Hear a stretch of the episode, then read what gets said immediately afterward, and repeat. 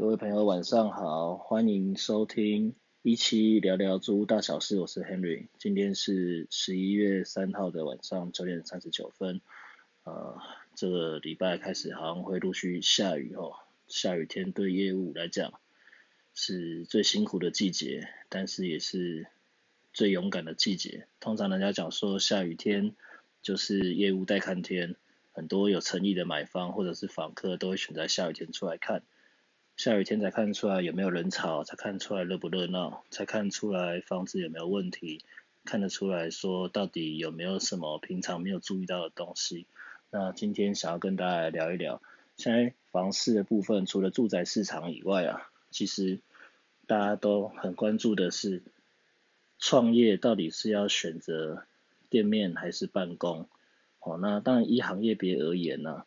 通常来讲，除非说你是有做零售或者是餐饮不得不取代的马的马路优势，不然通常来讲的话，大家现在都已经开始以年轻人的方式做生意，都是以网络取代马路了哈。那通路几乎都是在网络电商身上，自然而然很多人在创业刚开始不会租一个很贵的店面，因为要租店面，除了要注意相关的法规以外，那也有可能要注意相关的装潢。甚至业种，还有路边的竞争的部分，公司行号的话比较是对自己创业能够一手掌握，所以很多人常常在找办公室的时候啊，都会问我们租赁公司，或者是问一些我们这样的不动产经纪人，到底在租办公室要从何开始？那每个行业都不一样，那不管是零售业，还是服务业，或者是顾问业，还是一般事务所，大家面临的第一个问题哦。通常来讲都是我要从何开始？从何开始不是说要在哪个区域，而是说最根本的一个问题，我要租一间办公室，还是我要进共同办公空间，还是我要租一间可能比较大的商办？那找朋友一起来合资，一起来经营，还是说我们今天我们就进驻商务中心？那今天这一集想要跟大家简单来聊一下哈，就是。共同工作空间，还有住办跟商办，还有我们讲的商务中心，这四个有什么样的不同的差别？甚至有一些人会把店办拉进来，租办公室不见得一定要在办公大楼，有可能在店面会比较方便。那以我们的经验来讲，其实行业别在于很大的地方，端看于说自己到底想要做什么样的创业开始的选择。通常开始。老板白白种了，那每个人在创业出来的时候，其实都已经有一点点的想法了。每一个老板刚出来，几乎都有理想，除了理想以外，应该也会有一些对自己创业，不管你是要卖吃的，还是你要做律师，还是你要做会计师，还是你要做美工设计，一定都会有一点点自己的想法。那我们讲说是创业的灵魂。那品牌从何而来呢？无外乎就是老板关注于自己的创业理念、跟自己的想法还有资源，所以通常来讲，有很多人为什么刚开始创业，他可能他有一个基本的蓝图，我们不管他有没有创意，哦，他通常来讲话，他有一个基本他自己创业公司的名字，甚至他自己公司还没有找到办公室，他已经有一个基本的想法，他要找几个人进来上班，要几个部门，可能把他以前成功的方程式或者他所见所闻，直接做一个复制的。搬套出来，通常像这种客户啊，通常像这种老板，我们都会建议他找一个自己的独立办公室，因为办公室其实就是一家公司的门面所在。你在刚开始开业，如果说你有很清晰的想法，那你也希望能够好好的做自己的事业，不希望外面车水马龙或者过路啊、把布啊，还是有人进来敲门推销。通常这种客户，我们都会建议他，你就找一个独立的办公室，会是比较适合他的部分。第一个，你在面试员工的时候，你可以彰显你的 logo，可以彰显你公司的文化，还有招牌，还有你老板，你希望把公司打造成什么样子。其实每个人都有面试跟上班过嘛。你在面试的时候，第一个看的什么？没有错，就是看你上班的环境是如何。上班的环境呢，你就会看到说，嗯，这公司的气氛紧不紧张啊？那是不是开放式的啊？还是层次分明？还是有可能公司十大守则或者相关的这一种状况？你没有租自己的独立办公室是没办法彰显的。那并不是每一个人在刚开始创业当老板会有这么多的想法。有些人可能只是觉说啊，今天我受够当上班族了，我就是希望能够存一桶金。存一桶金的部分的话，做饮料也好啊，还是做咖啡也好，还是我要卖。卤味也好，哎，或者是我也可以卖一下净水器啊，反正哪里有钱我往哪赚。哦，业务的想法有些人这个样子，我不知道什么最好赚，那但是我什么都会卖，反正业务一一样通，百百通。这一种人通常来讲会选择什么？店面会选择加盟，那办公室的部分呢，可能就会选择做经销商或者是代理商。这一种客户刚开始他没有自己的品牌，他可能是加盟的部分。那店面的部分，我们留到之后其他集我们再讲哈。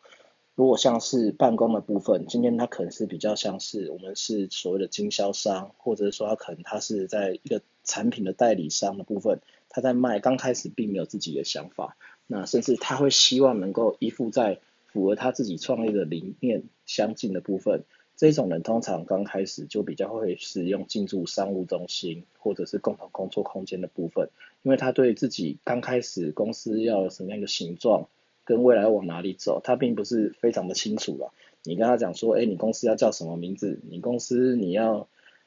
用什么主题色？你今天公司你要干嘛？哦，你跟他问了一堆问题，他搞到说啊，我回去问一下老师啊，回去播播一下。不是每一个人刚开始创业就是全部都想清楚要干什么的。很多人都是先出来，先出一口鸟气啊，老子不想再当上班族了，哦，今天老娘老子出来，我要当老板，哦，自己干，但是要干什么？哎，坦白讲还是不知道，可能存了一笔钱，或者是爸爸妈妈有准备一笔钱，哦，那希望能够出来冲个事业，反正没有家累，也没有妻小，那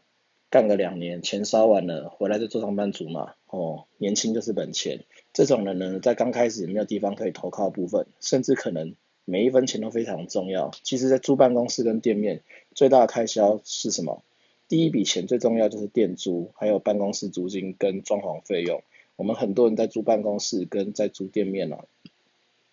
都在以租金在做考量。哦，那当然嘛，因为租金我们通常都是开店每一个月最固定的成本。你人事费用还不知道每个月会请多少人，但是店租跟办公室租金是省不掉的，因为你签一个办公室跟店面，你至少你就是要租个一年到两年，甚至可能五年到十年，所以你今天在租店面，当然会锱铢必较，这是可以理解。但是很多其实创业者啊，犯了一个诟病，就是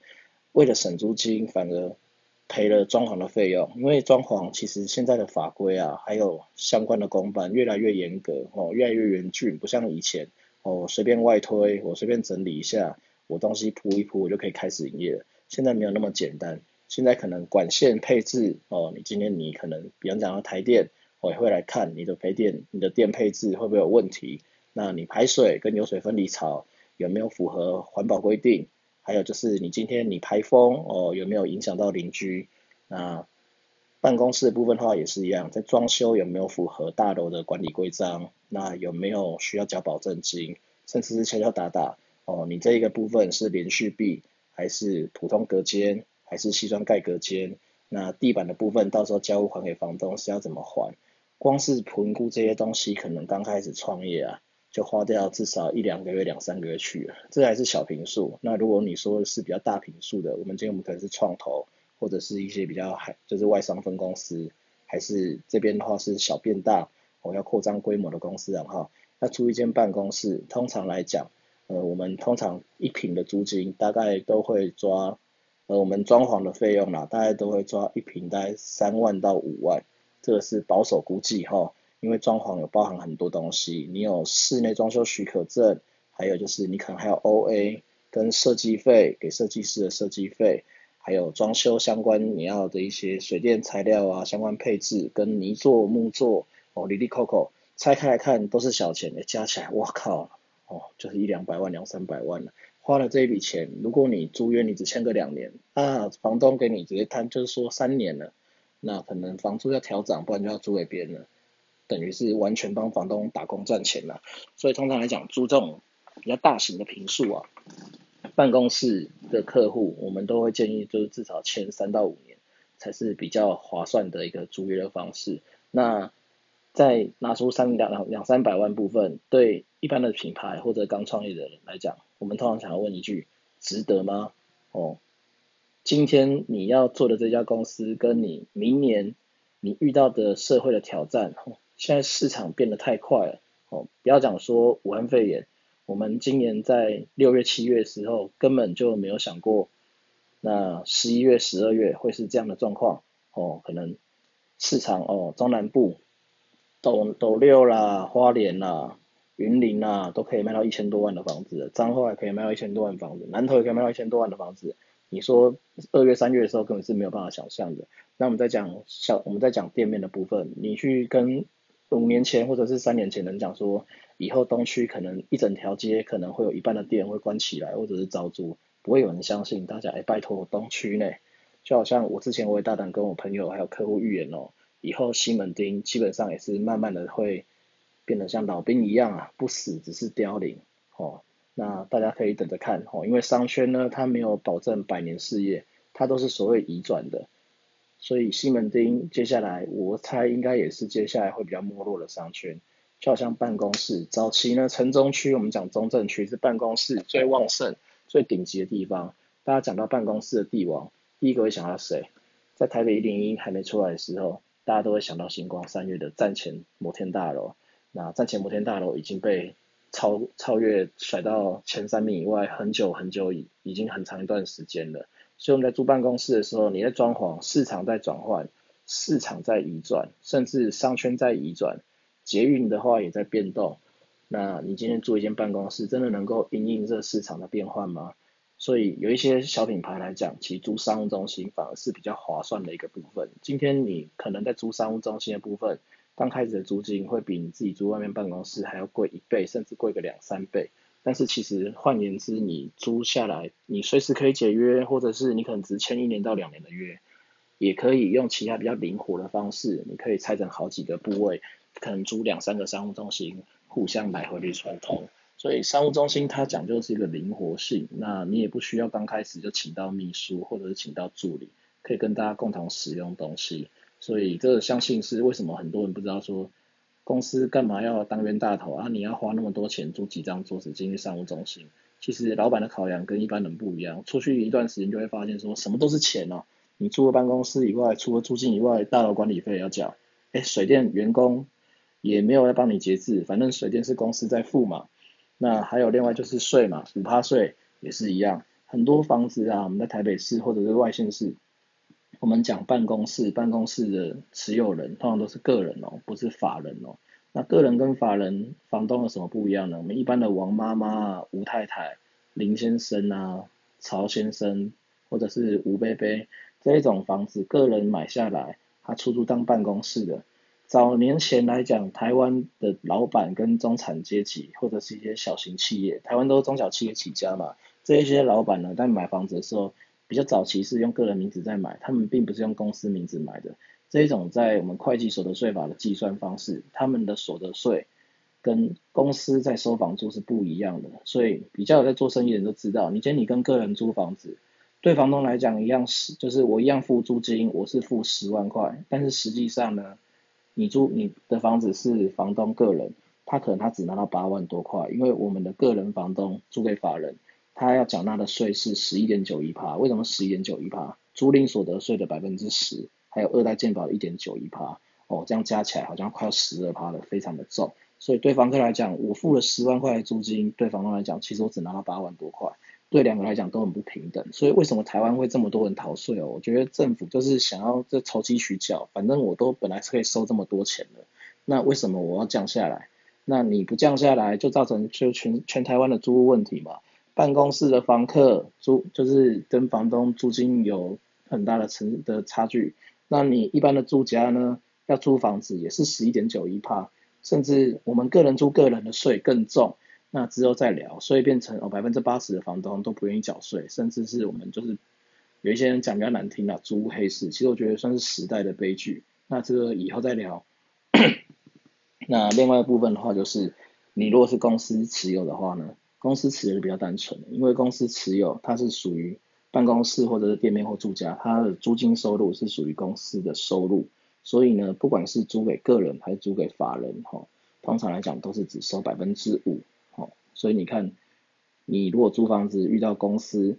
他只跟你收百分之五的税，那如果说你是跟个人住的话，会是十一点九一趴的税，这也是为什么我们中介公司会比较喜欢跟法人合作，那。通常个人或者是老板啊，还是企业都好，其实你遇到如果房东是公司很好，你是要高兴的。为什么？因为公司它有资产可以拿出来出租，它已经代表它已经收租金为业了，它会注重它自己的名声，那么爱惜它的羽毛。那他也希望能够好好把这个租金当成是他的收入。那如果是个人房东的话，有些时候他不见得他是真的要出租这间房子，有些时候可能没有卖掉，或者是说可能等都跟，或者是说他可能他先出租缴贷款，小孩回国啦，或者他自己事业比较好了，他可能就随时把它收回去。他的人生规划跟一般公司的财务规划是不一样的，所以通常你在租公司的房子比较会是在商言商。那跟个人在租办公室的部分的话，可能要特别注意。所以你在租商务中心或者是共同空间哦，其实比较不会遇到这样子的问题。这也是为什么现在时下年轻人在创业，越来越喜欢去进驻共同工作空间或者是租商务中心。那另外一个地方，我们就来聊一下哈。那大家来讲说租住办或者租商办。商办跟租办有什么不同呢？这可以开一起好好讲哦。那今天大概简单跟大家讲几个差别啦。那住办跟商办，还有共同空间跟商务中心，我会分别各讲个一两集哦，讲的比较透彻一点点。今天跟大家讲比较浅略的东西。为什么会很多人喜欢租住办呢？住办跟商办的差别在于说，住办其实就是早期我们住宅格局并没有改动。它不是开放格局，它可能是两房一厅或者两房两厅、三房两厅，它只是跟一般的住宅一模一样。那房东在刚开始使用的时候，早期的房东有一些人比较聪明，他知道说今天租给个人，个人可能随时会买房子或者是租期不长，但是租公司呢，公司进来了，他有通讯地址的，他在那边营业，他没办法随时离开。对讲求收租稳定的客群的房东来讲，是非常好的一个收租计划。所以早期呢，开始会有一些房东把住家拿来出租，当做是办公室出租使用。那到了民国八十三年的时候，政台北市政府开始有限定法规，讲说这个部分以前可以做商业登记的部分既往不咎，但是以后如果是住宅大楼或集合住宅大楼来出租部分的话，可能要个案检讨，要做审查。所以后来住宅的办公越来越少，这就是为什么住办大楼有些会住办混合比例好像很多。那有一些区段好像住办比例混合比较少，都是住宅大楼居多，主要是这个状况。那大家可以简单注意一下，其实看比较台北市中心的主路段啦，像我们讲光复南路啦、光复北路啦，或者是比较是中山北路、中山南路，或者是像比较民生东啦、民生西啦，或者是说像和平东这些，其实住办大楼比例算是蛮高的。第一个地段黄金。另外一个，早期做住家，其实对公司来讲，它也是一个黄金地段。那住办有什么好处呢？它跟一般的商办比起来，住办大楼都是约民国八十年以前、民国七十七年以前的老型的住宅产品。我们讲住宅华夏，所以像这种房子，以前在早期消防法规还没有很完善的时候，它并没有太多的公设，它就是一只逃生梯，地下室也只有一层而已，甚至顶楼的部分有一些还会有人把它拿来当顶家。所以你大家会租房子的时候会发现，你去租住办，哎，我很划算啊！我租一间办公室，它的全幢四十平，那全幢四十平，哎，我室内使用尽量三十平到三十五平，等于公设比大概不到百分之二十啊。那对一般的商办来讲，或者新大楼比起来，算是非常大的差距。因为没有人在出租房子会用使用平数跟你算租金的，房东在买房，这也是台湾很悲哀的一个悲剧啊，就是你在买房子。你不管你再怎么样不需要那个公司，你要进驻这个社区，你要买这个产品，你就是要连他的公司一起买。那台全世界只有台湾还有中国是有所谓的实就是虚平制啊。那我们可以在拭目以待。我记得中国现在也有调整了。台湾的部分的话是百分百确定就是全世界硕果仅存少数哦，还有就是公公社比跟什么。公共区域还有私设区域的，像比较先进的国家，美国啊、日本啊、德国啊、法国啊、澳洲啊、纽西兰啊，其实都没有所谓的公设的问题，哦，那就是建商盖出来，它就是公共使用的，所以买房子就是实平制，我们不像台湾，我们是按照权状比数在买的。那你在租住办的部分的话，就有这个好处，哦，公设比特别少，那相对来讲的话，住办会有什么缺点？第一个。你的厕所要自己打扫，因为刚刚就讲到了这个部分的话，住办他自己内部它就是住家格局嘛，所以当然不会有公用厕所，所以你在租这部分的话，等于是你的卫浴、厕所你要自己维修，你要自己保养跟清洁打扫。那第二个状况是什么东西？住办出的部分毕竟不是专业的公司行号，所以如果你有很多的厂商，或者是你有很多的客户要进出的话，租住办可能就比较不适合一家公司的门面。那第三种状况是什么东西呢？住办大楼门面跟外观是属于比较老旧的，也不会是说今天承租或者是房东自己想要去装修就可以去游说大楼去装修。所以住办大楼的来讲，跟商办大楼比起来，它毕竟大厅跟办公室的外观并不会那么的气派。但是我不得不说哈，住办通常来讲，它的点其实一点都不会逊色于商办大楼。那住办它有一个先天的一个劣势，就是在于说它的。办它的平数啊，最多最多很难会超过四十平，所以如果你是一家中小企业的话，你在承租住办，除非你阿达里很好，你可以一次租到一层两户或者一层哦有两户两三户打通的，不然通常来讲住办的单位大概就是二十平到三十五平，我讲室内平数来回区间这个部分，以企业来讲的话，如果是八到十二人，算是很够用空间，但是如果是以公司已经超过十五个人规模的话，我们通常都会建议他往商办移动。那我们再来讲到商办跟租办的优点还有缺点。商办就相对来讲，通常会买商办的，它又分得更细一点点。这个以后我们可以分很多地方，很很多很多要点来跟大家聊哦。商办第一个就是我们刚刚讲的，它因为它是完全做商业大楼使用，所以它刚开始规划的时候，它就会有漂亮的大厅。那它也会有停车场，甚至它的机房也会要求比一般住办大楼还要严格。所以办公大楼的部分的话，公设比是一定比较高的。你去租一个五十平的办公空间，可能实际它的全幢平数大概有七十五平，甚至到八九十平。哦，像我们知道公设比最高的哦，可能比较比较知名的大楼，哦，像诶信义计划区的某几栋大楼，我们就不要指名道姓讲哪几栋了。那他们有些公设比可能都到四十趴、四十一趴，对客户来讲其实真的是很可怕。哇，我缴了一百块，我四十一块我是要去喂公社的，其实对很多客户甚至外商公司是没有办法理解的。但是没有办法，是就是台湾的行情市场就是这个样子。所以其实大家来讲说办台湾办公室租金便宜，市场租金还算是偏低，跟世界比起来，其实根本就没有，好不好？你把公司回推回去，其实不见得会输给香港的中环或者是上海哦。那商办的优点就是它有气派的门面。然后另外一部分的话就是大楼的维护，它没有住家在里面，所以它完全都是大楼就是专业的物管人员在维护跟使用。你进去其实你就是专心上班，那收件包裹你也不用担心没有人帮你照料，那进出的访客也会有人帮你去严格做筛选，甚至电梯也会就是有分就是人物分离。我们讲说。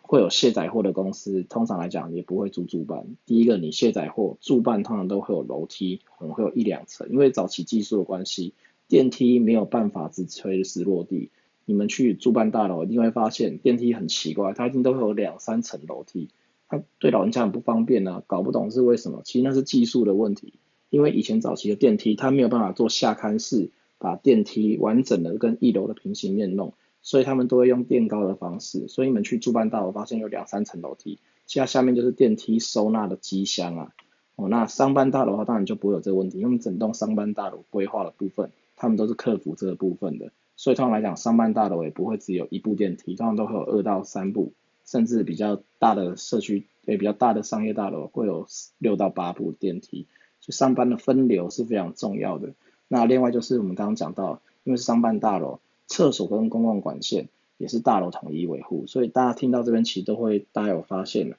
其实越市中心的大楼，当然它就是精华区的土地嘛，精华区的土地谁买起？一般人当然买不起，那不就是那一些比较大的人寿跟银行？所以大楼的办公室的玩法跟一般住宅不一样的地方是，很多办公大楼整栋大楼其实都是同一个房东、同一个业主，那你要出租的话。你不一定要不只要看他的脸色，你还要排队，还要看适不适合那一栋大楼。不是你要拿钱出来，你就可以住进去那一栋大楼的。有些时候，像现在办公室市场已经已经盛行了两三年了。我们讲说，甚至是方兴未艾，我，越盖越多。因为已经有越来越多办公室的空间开始在 renew 跟翻新了，还有未来部分有很多像台塑大楼啊，或者一些比较富北大楼、开发金大楼，都开始全新的改建。所以办公大楼上半部分的话，进驻的成本其实是会越来越高的。那现在企业为什么要抢人才？也就是希望能够让人才活化，所以企业在租办公室也越来越凶狠，因此商办大楼啊，在承租的部分只会越来越抢手。那你如果公司你的资本额没有个三五千万哦，你人数没有超过个三十到五十个人，或者背后没有金主，其实要进去商办大楼，真的条件是非常的严苛。因此有很多公司行号。会怎么样开始做运用？可能就会开始进一些比较老的住办大楼或者是商办大楼，甚至是说今天可能就是进去我们刚刚讲的第四种状况，共同工作空间。共同空间跟商务中心差别在哪里呢？它更灵活，它租的算是 table，它不是一个独立的空间。所以商务空间上来讲的话，商务中心会有八人座或者是六人座。但是它毕竟是用隔间出身，共同空间就不是了。但共同空空间的话，其实是比较早期，我们讲说是欧洲的雷格斯开始做起的。他主张说，每一家公司不应该要有隔阂，必须要互相交流。那这个文化的确非常让人赞赏哦。因为你今天你在上班的时候，其实一家初创公司或新创公司，你不见得要在你的产业能够得到你的灵感。有些时候，我们常来讲，你创意从哪里开始？有些时候。不是要装逼装潮，大家都喜欢带一台 MacBook 或者带个可能就是 iPad 到星巴克啊、路易莎滑来滑去啊，戴耳机啊。像有些时候我也是一样，戴着耳机在咖啡店里面喝饮料，然后上网，其实根本就没有放音乐，也是在假装听音乐，听隔壁的邻居阿公阿妈在聊什么，在聊房市怎么样，聊股市怎么样，我会听一些老板在聊最近创业怎么样，甚至也会听到有时候哦其他公司的主管。哦，到咖啡店聊人事，跟新进员工聊面试，或者跟厂商就谈生意，都还蛮好玩的。那这个部分呢，在咖啡店已经算是半透明、半公开的情报了。那如果说是要听到比较专业的一些知识，或者比较专业的一些行规呢？所以像我知道有一些公司或者一些新创老板啊，住进去共同工作空间，他甚至不是为了进去里面好好上班的，他是要进去里面去找合作伙伴的。可能进去去认识新的 IT，去认识优秀的美工设计，去认识优秀的业务，去认识优秀的 Head Hunting，哦，大家在里面喝咖啡，不知不觉听到其他厂商，而我们可以谈个怎么样的合作？它比商务中心，它比商务中心来的更开放，那但是相对来讲它就比较没有隐私，所以其实你说住办、商办、商务中心跟公共工作空间，其实各有好坏。那公共工作空间的话，它牺牲的是什么？它牺牲的就是你的独立办公自由，所以你在工作，你的隐私，还有就是你开会的地点，可能要跟人家排会议室啊，你也没有办法随时加班，甚至是说你都没有办法保障你上班你的固定座位在哪里哦。那像当有一些 JustCo 啦，或者是说 WeWork 有一些他们是有特别买定个人座位的，那这就是另外一个部分哈。那通常来讲的话，共同空间空间我们讲比较初阶的或比较中阶的。大家都是比较打散，有点像是你在开迪士尼乐园去赚入场券，没有人规定说你今天你进去你就可以跟米老鼠合照嘛，要也是排队或者看谁先抢先赢，它比较像是这样子的概念。那这个工作方式在台湾适不适合？我个人是持保留的态度啦。那就好像最近在讲，就是我们共生公寓，其实大家也是很看好台湾的轻盈工具或者共生空间。那我个人也是持保留态度，因为就很简单，大家出来租房子啊，就是希望能够有自己的生活跟空间啊，都不愿意跟爸妈住了，谁要跟别人家爸妈住啊？啊，你今天你要跟别人睡在一起，你哪知道隔壁的打呼或者隔壁的作息能不跟你一样？所以共空间跟商务中心还是有一点点区隔。那商务中心的话，当然它也会有一些共同交易厅，它也有一些场地也是会办非常有的活动。哦，跟一些交流的部分，那这也是我们今年我们公司在开始要尝试的一个新的项目哈，希望能够成功。那大家如果商务中心或者是对台北办公室有特别想法的，欢迎留言或者是跟我们分享交流，看看怎么样能够把这个市场做更好。简单说回来呢，哦，住办跟商办还有商务中心跟 co-working space 这四个空间。当然是青菜萝卜各有所爱，那还是看你的行业别跟个性来区分，说你到底要租办公室还是要租上自由空间。那自由空间是比较属于刚开始你不知道你要怎么做，那你希望能够多找一些 partner 合作伙伴，打斗的一路上朋友不寂寞。那你也希望能够有一个比较开放空间，让你刚开始工作比较不孤单。哦，这样子的人你比较适合去商务中心，还有 co-working space。那如果说你刚开始你就很有想法，或者是你已经做了一段时间，在市场上活得不错，你有自己的品牌，你想要把自己的公司做出自己的样子，你想要打造自己的企业文化，其实你可以考虑一开始就租主办，甚至租商办，这就是我今天的建议。那我原则上我会尽量维持在一个礼拜录两集，那。不见得会录我原本讲到要想的题目，但是以这个市场来讲的话，瞬息万变哈，可能下礼拜我聊又是回来聊住宅，或者是聊房地产，反正房地产大小事，大家想想要听的都可以交流，好不好？好，那我们下次见。